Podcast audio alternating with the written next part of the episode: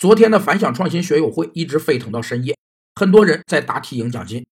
近日，多个在线答题平台都将单场奖金提到了百万级别。据观察测算，十万元奖金可带来二十八万的在线流量，吸引一位用户的平均成本仅为三毛五，可谓十分划算。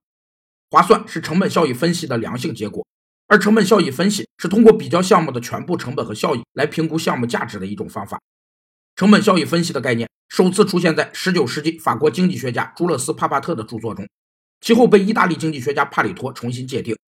1940年，美国经济学家尼古拉斯·卡尔德和约翰·希克斯对前人的理论加以提炼，形成了成本效益分析的理论基础，就是卡尔德希克斯准则。